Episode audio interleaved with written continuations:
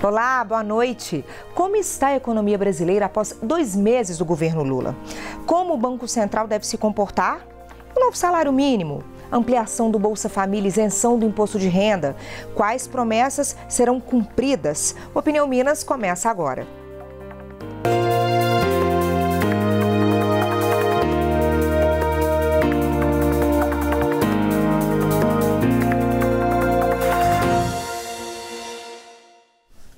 Questões sociais sempre fizeram parte dos programas de governo do Partido dos Trabalhadores. Para falar sobre como colocar essa atenção em prática, eu recebo hoje o economista Frederico Torres e recebo também o cientista político Rudá Risse. Boa noite para você, seja bem-vindo. Rudá Frederico, seja bem-vindo. Tudo Boa bem? Noite. Boa noite. É um prazer. Boa Acho que agradece a disponibilidade. Vamos falar em 60 dias de governo, né? A gente ainda está em lua de mel com esse governo. A gente pode analisar de que forma, como que vocês avaliam nas áreas de vocês esses 60 dias aí de gestão. Começar com você, Rudá. Bom, 60 dias não dá para quase nada não é? E, de fato, o primeiro governo Lula, lá em 2003, quando ele começou, ele precisou de dois anos para ele encaixar um modelo claro dele. Claro, agora ele tem muito mais experiência, mas ele tem um problemaço. Ele tem uma extrema-direita hibernando, é, muito fanatizada com uma base fanatizada. Ele sabe disso. Ele tem um, uma bomba relógio na mão dele em segundo lugar, ele tem um governo com uma composição completamente maluca, ou seja, ele tem gente ligada a miliciano no Ministério do Turismo, ele tem gente de direita que foi do PFL dirigindo o Ministério da Defesa, ele tem gente do, ligado ao MST, por exemplo, é, na, na, companhia de abastecimento de alimentos. Então, sim, é, é muito difícil ele, ele coordenar, mesmo sendo um craque da política, ele coordenar esse modelo para dar uma, uma visibilidade. Além disso, ele fez uma promessa de que vai fazer algo mais do que ele já fez. E eu quero ver como é que ele vai fazer como isso. Que lembrando que a gente está em um ano que é ano véspera de eleição de prefeitos, por exemplo, né? Isso faz toda a diferença aí, né? Para esse, esse ano, para a gestão desse ano, para os próximos passos. Mas você vai falar mais com a gente claro. sobre isso. Vamos ouvir Frederico agora. Frederico, a análise que você traz econômica para a gente, dá para fazer essa análise com 60 dias só? É, é muito cedo, realmente, mas os problemas estão aí e, e dão um senso de urgência, como, como o Rit falou, para que uh, o, o, governo Lula se, se coloque, né, se, se manifeste ou, ou tome as suas decisões uh, rapidamente, sem problemas de alto endividamento, né, do balanço das famílias, como chama das domicílios, né, altamente endividados, devendo muito, tendo dificuldade para pagar as contas. Você tem no fronte das empresas também é, um, uma, um uso de dívida bem maior do que o que foi no passado, e você tem os eventos de lojas americanas, Marisa, CVC, o setor de varejo bastante onerado por juros, que por sua vez estão altos, né? A grande discussão nesses 60 dias, se é que se pode falar que houve aí no fronte econômico, é o patamar aí das, das taxas de juros, a Selic famosa, 3,75 né, com o governo se pronunciando de que é alto demais, o Banco Central se justificando, né, diz, olha, é alto porque eu tenho um mandato para cumprir de metas inflacionárias. A inflação também é alta, né, a inflação oficial é 5,7% aí nos últimos 12 meses, é, mas com uma parada ali, né, um corte de ICMS sobre energia, combustível, telecomunicações, então você tem aquilo que é seria a inflação real ali próximo de 9, né, para uma meta de 3,5, quer dizer, uma, uma, inflação realmente muito desancorada, que a gente fala, muito fora daquilo que é o buscado, o pretendido, né? Isso onera muito o bolso das famílias, dos mais pobres, né? Que, que sente mais é, é, a inflação. Tem a questão do salário mínimo que você falou, quer dizer, que está né, tá sendo reajustado por causa dessa, dessa, uh, desse impacto da inflação no, nos orçamentos, tá? Então, assim, tem muita coisa por endividamento do governo também, falei de endividamento, ou seja, ah, com juros muito altos, você faz a rolagem da dívida, quer dizer, o governo é quem mais paga juros no país, né, porque é o mais endividado. Então, acontece que você gasta um percentual muito grande do orçamento público para pagar juros. Né? Você fala, ah, mas os banqueiros, não, não, não são só os banqueiros, qualquer pessoa que tem uma aplicação financeira hoje no Brasil recebe juro do governo que sai do orçamento público. Então, eu acho que para tentar amarrar um pouco com o que o Rit falou, é, 60 dias é muito pouco, mas as questões são muito prementes. Elas são muito fortes, vêm de um acumulado, né? É, desde o próprio Lula 1, desde antes, inclusive década de 90, Fernando Henrique, né? programas sociais, etc.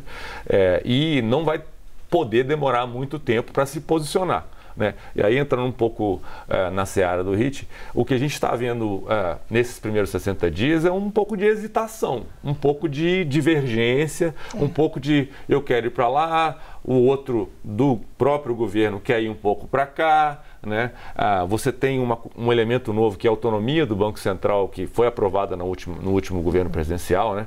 e que outros países no mundo usam para estabilizar né? Estabilizar a economia. Fala, olha, vai entrar a fulano. Essa intervenção. Não, a autonomia ah, né, do Banco Central. Olha, vai entrar fulano, vai entrar ciclano, né? Mas o Banco Central vai continuar aqui, uhum. tá? Ele não vai mudar para lá ou para cá, dependendo do vento, tá? E aí já se entrou questionando essa autonomia, questionando os juros, quer dizer, é, eu acho que nesse, nesse front, assim, por mais que todas as questões mereçam ser discutidas, né, eu acho que a, o, o, modo que isso está sendo feito talvez gere mais marola, né, mais instabilidade do que o que nós, como uma economia ainda subdesenvolvida, ainda dependente de muitas vezes de capital externo, é, teríamos que ter.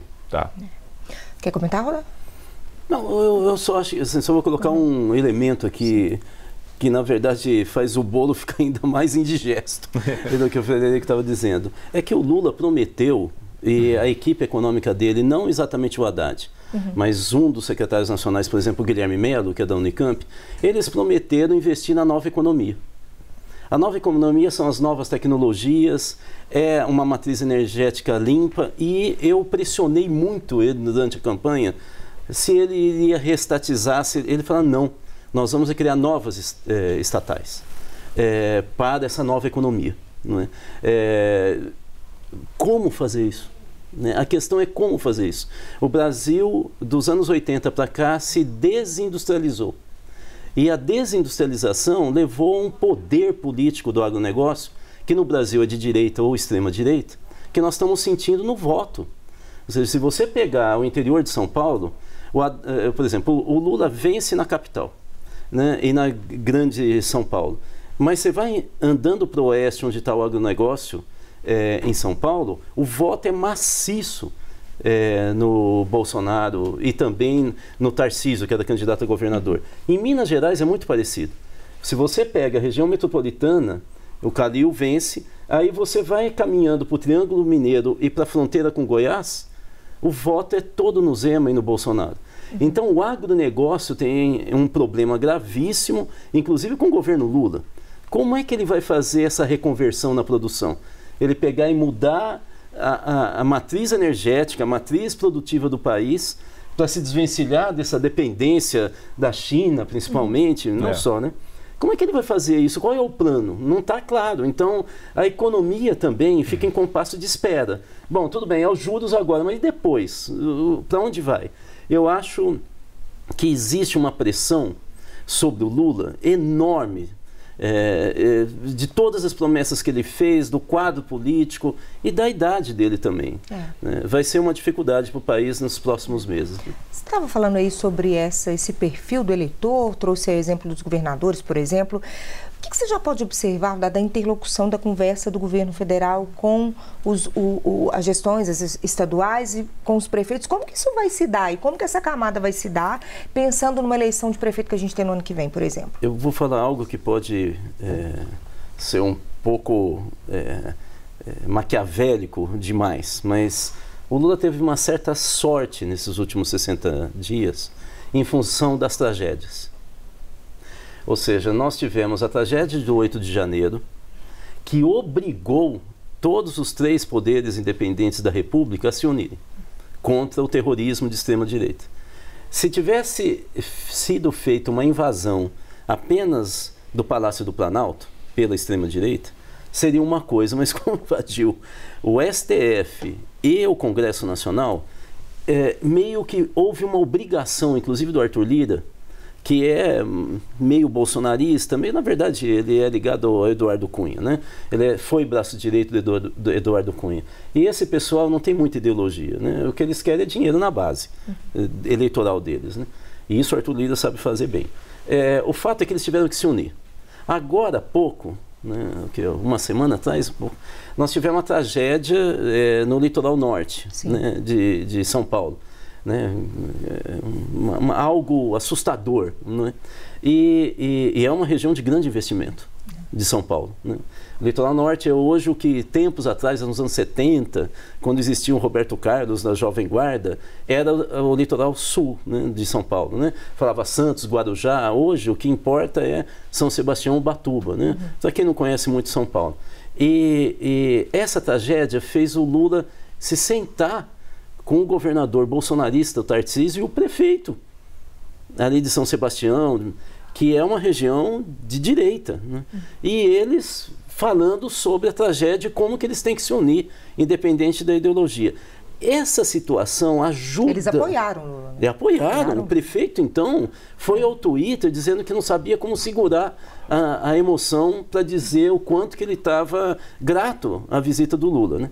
É, o, o, fato é que essa situação de tragédia, né, de 60, em 60 dias, né, ajudou o Lula a criar uma aura de acordo nacional da política, né? pelo menos junto aos governadores e, e prefeitos, né? alguns. Né? Mas há um ponto dissonante nessa história: o governador Zema. Esse foi o ponto dissonante. Ou seja, existe um, um, talvez uma data de validade desse tipo de acordo é, tácito, não muito visível, em função das tragédias. Na medida que a população vai esquecendo as tragédias e a economia é. vai batendo no bolso, essa, essa calmaria eu acho que vai, ainda mais próximo das eleições. Vai né? passar. Né? Vai passar. É isso. Bom, a gente quer saber também de emprego, geração de emprego. Essa conversa para a gente pensar dos, entre os governadores, o, presidente, o prefeito, é importante para a gente pensar no emprego para aquela região, para aquela cidade, atração de investidores também para a geração desse emprego. Como que a gente vai ficar nessa questão, Frederico? O mercado de trabalho é, não não está retomando assim, né, da forma que quem votou esperando um milagre é, esperaria, né?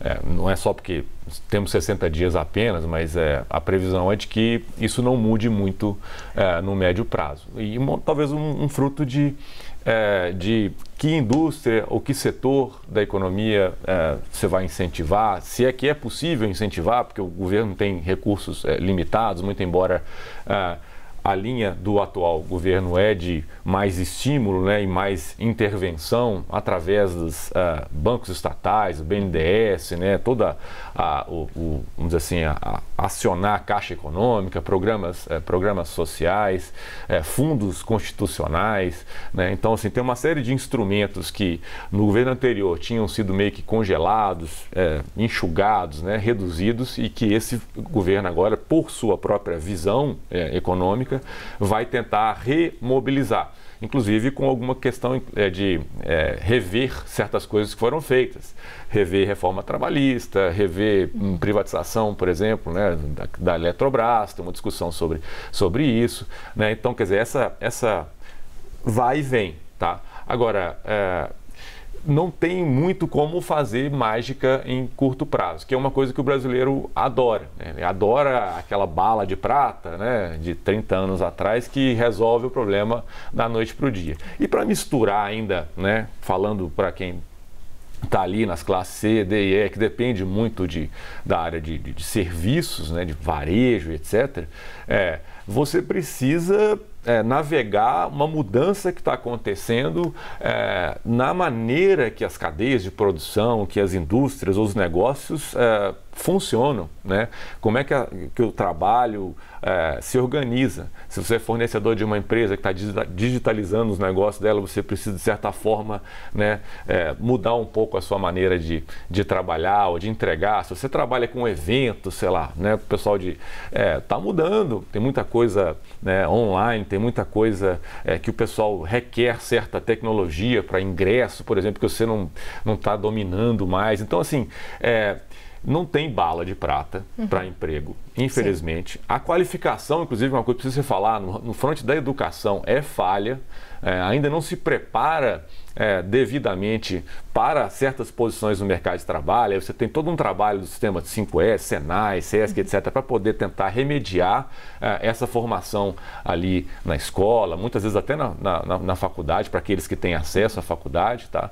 É, e a economia não vai crescer forte, que é o que geralmente puxa, né? aquela história da maré levantando, todo mundo sabe nadar. Não, a economia não vai crescer forte, não vai puxar todo mundo sozinho. Fica muito é, para a responsabilidade individual, fica muito para capacitação e seu diferencial. É, infelizmente, o que a gente está enxergando para o médio prazo. Né? Bom, gente, a gente quer falar também de Bolsa Família, salário mínimo, das pautas sociais, programas sociais, como é que eles ficam. Mas vamos fazer um intervalo? Pode ser, daqui a pouquinho a gente volta então fazendo essa análise dos 60 dias de governo Lula. Até já.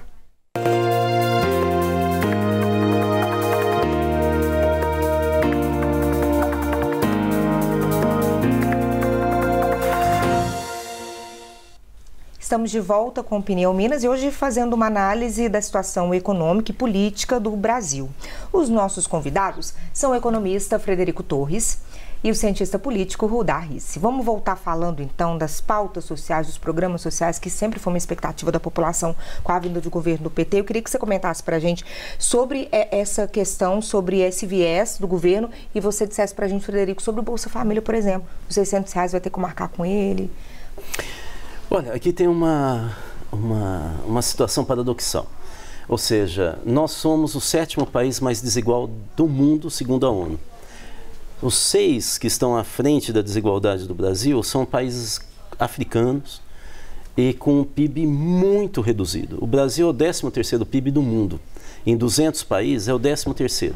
Uma coisa é um país ter muita desigualdade e ser pobre. Já é uma desgraça. Mas um país que é rico, que é rico. Ou seja, os Estados Unidos é o país mais rico que o Brasil e depois na América nós mandamos na América. Veja a Ambev comprando todas as cervejarias do Uruguai, da Argentina. Nós mandamos na, na, na economia da América Latina. Você imagina, né? A Bolívia depende da gente. Né? O Paraguai depende do Brasil. Então, assim, um país rico como o nosso, tendo tanta desigualdade, significa violência. Significa uma descrença é por isso que a gente é tão místico.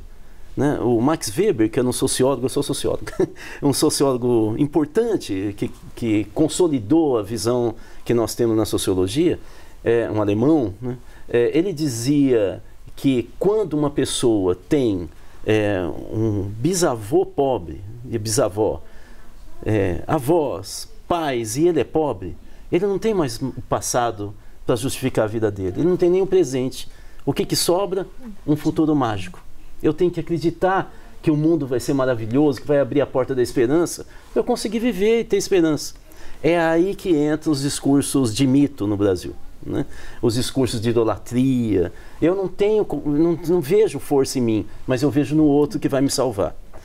O Lula precisa enfrentar essa pauta, porque ele vem da luta sindical. É, seria arrebentar a, a, a, identidade política dele é, e a, a, força política dele se ele não enfrentasse esse problema. O que, que é paradoxal, então?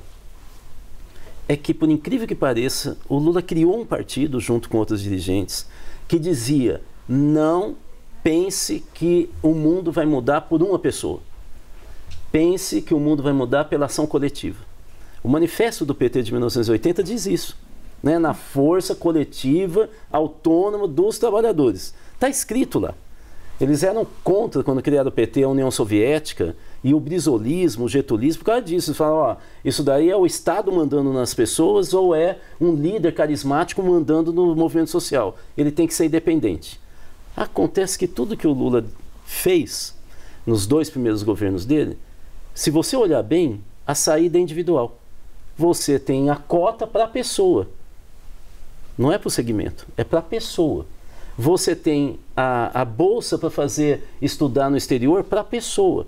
O Bolsa Família é consumo, é individual. É no Natal que eu mostro que eu estou bem na vida. O Lula não investiu em nada do ponto de vista coletivo. Eu vou falar só uma, rapidamente, enunciar aqui a teoria, que eu já estou falando demais. Existem três formas de você fazer inclusão quando você tem tanta gente marginalizada. Você tem a inclusão pela política, quando você faz um acordo com as organizações políticas e a pessoa que está lá embaixo fala: oh, se eu for associado ou filiado nesse partido ou naquela organização, eu vou participar dessa negociação. Isso aconteceu na Espanha, quando acabou a ditadura do Franco, e eles então reconstruíram a democracia. Tem um pacto famoso no Palácio de Governo lá chamado Moncloa. O pacto de Moncloa trouxe gente de esquerda que estava na clandestinidade para discutir que Espanha que eles queriam. Você tem a inclusão pelo direito, é quando você senta com movimentos sociais, com igrejas, aí não é organização política, né? E você discute pautas, né? Você senta com os indígenas né? e, e, e discute com eles, né? Qual é a pauta? O cara que está na associação dos indígenas, né? É, a PIB, por exemplo, fala, ó, se eu tiver lá, você vê que atrai o coletivo. O Lula optou pela terceira, que é a inclusão pelo consumo, o consumo individual. Então ele aumentou o individualismo no Brasil, a competição entre as pessoas. Esse é um problema é, paradoxal para o PT, para as organizações de centro-esquerda no Brasil, que a agenda é, é, aumenta o individualismo, a competição e o egoísmo. E a gente cria uma cultura política no Brasil que é menos solidária, menos. Você pode ver na rua. A pessoa está caída no chão, na frente de uma igreja, ninguém faz nada. Ninguém faz nada, ninguém senta, ninguém fica condoído com ele, vai e reza por ele, mas fora isso não faz nada de prático. Esse é o problema do Lula, mas ele vai ter que investir nessa pauta, mas isso é certeza absoluta. Tentando amarrar um pouco com é, o que houve antes, né, quer dizer, o primeiro mandato do Lula né, foi muito bem sucedido do ponto de vista econômico, né, e, e houve um, uma, uma inclusão é, bancária, financeira. Né? Muita gente tendo acesso a contas bancárias, cartões de crédito, empréstimos. Né? Criou-se o crédito consignado, que é o crédito, o, o empréstimo com desconto em, em, folha de pagamento, que deu um, uma boa é, deslanchada é, na, na, economia, né? e um pouco nessa ótica individual, ou seja, consumo, né? fomentando-se o consumo individual, né? quer dizer, e até é, natural, muita gente tem muita carência, né? precisava de comprar uma, uma, né? uma TV, um carro, e essas coisas é, realmente do mundo consumista ocidental, é, e, e, talvez realmente o que o Rich está falando é, tenha muito nexo com o que está acontecendo agora. E para voltar na sua, na sua é, pergunta, é, benefício social, programas e auxílios é, na história econômica recente do Brasil se institui, se cria e nunca mais eles uh, vão embora. Se modifica um pouco, altera-se aqui uma alíquota, né, um teto, um, valor, mas é muito difícil você chegar para a pessoa que você né, que estava passando a necessidade que passaram durante a pandemia e que aqueles 600 reais faziam muita diferença, fala assim, não, agora não tem mais porque agora acabou a pandemia. É, não, você não consegue fazer isso. Então, assim, eu não conheço, não me lembro, não me recordo aqui de nenhum que tenha sido instituído e depois de algum tempo revogado. Então, mesmo que não haja dinheiro no caixa para pagar isso, o governo se endivida, rola, empurra para frente. Mas tem consequências aí, né? Sempre tem, o endividamento público não para de crescer, por isso essa discussão toda sobre o juro, né? porque a Selic é a principal é, taxa de remuneração da dívida pública, né? É, mas é, não vejo como revogarem ou acabarem com Minha Casa Minha Vida, né? É, auxílio emergencial e todos os outros é, é, sustentáculos aí de políticas sociais e distribuição de renda que, que existem no Brasil, como o próprio Rit falou, é um país infelizmente muito desigual. Bom, gente, a gente está nos minutinhos finais do programa. vou fazer uma mesma pergunta para os dois para comentarem na, nas áreas. Principal desafio desse governo daqui para frente? Político, Rit. O desafio vai ser as eleições municipais. Ou seja, o governo vai falar para todos, mas ele tem que mudar o clima. Ele tem que mudar o clima na confiança no futuro. Se continuar com a pauta de costumes falando do passado, o passado era melhor não é? Agora é o, é o diabo na, no desfile de escola de samba do Rio, foi no Rio, São Paulo, é, ou seja, se continuar falando do passado, é, nós perdemos o projeto é, de, que foi definido na eleição. Ele tem que falar do futuro. E para isso passa pelas eleições municipais. O Lula precisa, o governo Lula, contaminar com otimismo o país. Aí ele muda a chave fazendo essa interlocução com os prefeitos, indo até as cidades, fazendo essa comunicação como a gente trouxe e elegendo aqui, prefeitos no mínimo equilibrados. no mínimo civilizados, né? parando esse pessoal maluco que fica dando entrevista em rádio do interior como eu nasci no interior, eu sei disso, que é tudo exagerado, sensacionalista, xinga o outro, mostrando que tem um poder que ele não tem. Não é? Se a gente voltar a um certo equilíbrio, não precisa ser igual, não, tem que ser diferente para a democracia, mas ter equilíbrio, ser civilizado, saber que uma hora eu posso perder, aí a gente começa a mudar a chave do país. Desafio político, Frederico. Pois é, é uma, é, é, é, uma, é uma pergunta difícil, né? E, de certa forma, acho que concordo com o que o Rich acabou de falar e falou assim, ah, mas está sendo um pouco ingênuo? Talvez, mas é, precisamos nos unir. Precisamos parar com esse negócio de ah, eu vou desfazer o que você fez só porque foi você que fez e não fui eu. Né? É. É, ah, foi você que fez isso, então vou joga fora, isso não presta. Não, a gente precisa continuar as obras que são boas, né? interromper aquelas que não são boas, que não têm um bom custo-benefício. A gente precisa manter boas reformas que foram, que foram feitas, seja lá, sei lá, se for a trabalhista, é, se for a independência do Banco Central, eu considero que é um avanço é, a independência do Banco Central. Então, assim, a gente precisa parar de é, é, questionar o poder que foi atribuído a uma pessoa de ancorar a expectativa de, de, inflação. Inflação é um problema seríssimo do ponto de vista econômico, né? atinge o pobre. Né, mais do que o rico. Porque vai no consumo, né? Porque vai no consumo, vai na, na taxa de juros, que quem paga mais no empréstimo é o pobre. Né? Você vê, a gente falou de, concentração de renda. O que, que, que, que a, a, inflação faz? Ela aumenta os juros, né, por consequência, porque é um instrumento que você faz para reduzir a inflação a sua dívida, o seu carnê, o seu cartão de crédito custa mais caro e quem tem dinheiro aplicado no banco rende mais, ou seja, está tirando do pobre e colocando no rico. Então, é, eu acho que é convergir, nos unirmos, validarmos do ponto de vista de projeto aquilo que foi feito, bem feito, independentemente de quem de foi quem feito. Tenha, é. Quem tenha feito, né? Olhar para frente mesmo? Isso. né? Tem muito ponto ainda para a gente discutir nessa gestão, depois eu vou convidá-los novamente para participar aqui do programa. Rudá, muito obrigada pela participação. Agradeço. Frederico, obrigado pela presença, viu? Obrigada a você também pela companhia. Uma ótima noite, mas eu te espero às oito e meia em ponto. Até lá.